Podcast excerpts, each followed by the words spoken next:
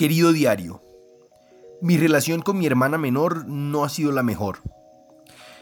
Le tengo envidia a esas personas que comparten secretos con sus hermanos y tienen esa inocente complicidad familiar de gente que creció compartiendo hasta la mamá. A Andrea me la trajo el niño Dios nueve meses retrasada. Fue un regalo que venía pidiendo desde hace rato insistentemente a mis papás, alguien con quien jugar, un amigo 24 horas en mi casa. Nació Andrea, un bebé frágil y debilucho al que había que tratar con cuidado, al que había que perdonarle las cagadas, las meadas, las vomitadas y los salones de pelo una masa inútil que siempre ganaba las discusiones. Tengo muy vivida la sensación de estar pensando la cagué cuando me di cuenta que tener un hermano menor iba a tardar muchísimo más tiempo en ser divertido. Sí, intenté convencerme de que todo era cuestión de tiempo.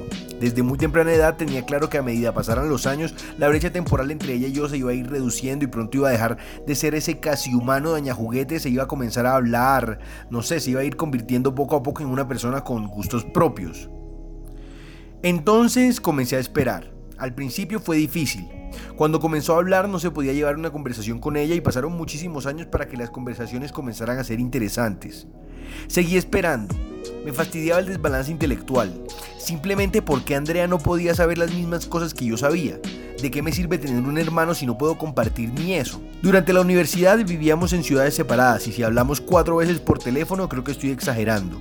Nuestras interacciones eran buenos días, buenas noches, feliz cumpleaños y ya. Le hice muchísimo daño a Andrea, la torturaba físicamente, le pegaba y desquitaba toda mi rabia en ese ser inferior que no podía defenderse. No imagino cómo debió haber sido crecer teniéndome a mí como verdugo. Después de muchos años dejé de hacerlo, le pedí perdón y aunque Andrea me perdonó, haber hecho su vida tan invivible durante su infancia es de las pocas cosas que jamás me voy a perdonar a mí mismo. Me acuerdo que tenía un perro imaginario encerrado en dos piezas de madera. Ella, en su inocencia, las corrió. No había forma de saber que allí yo tenía un animal que solo existía en mi cabeza.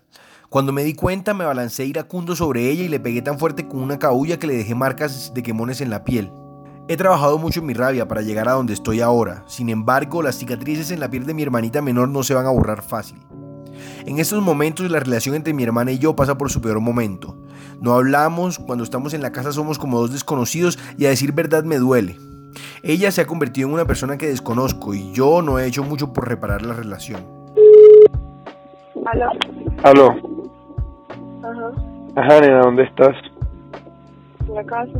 Apaga el abanico que se escucha como si estuvieras en la muralla. ¿Cómo estás? Bien, ¿y tú? Ahí más o menos. ¿Por qué? No sé, estoy triste. Pero... Ah, ¿por qué? No, estaba pensando en que quería llamarte y hablar contigo, que hace rato no hablábamos. ¿Tú qué crees que le pasó a nuestra relación? Desde hace rato y yo... Que fue como desde antes de Cartagena para llegar aquí en Cartagena. Ya no hablamos. O sea, ya nuestra relación se estaba recuperando. Exacto, y otra vez estamos bien lejos. Eso, pero no hay una forma de que podamos arreglar nuestra relación. Pues sí, yo puedo. ¿O tú crees que vamos a, vol- a volverse a ser hermanitos otra vez? Pues sí.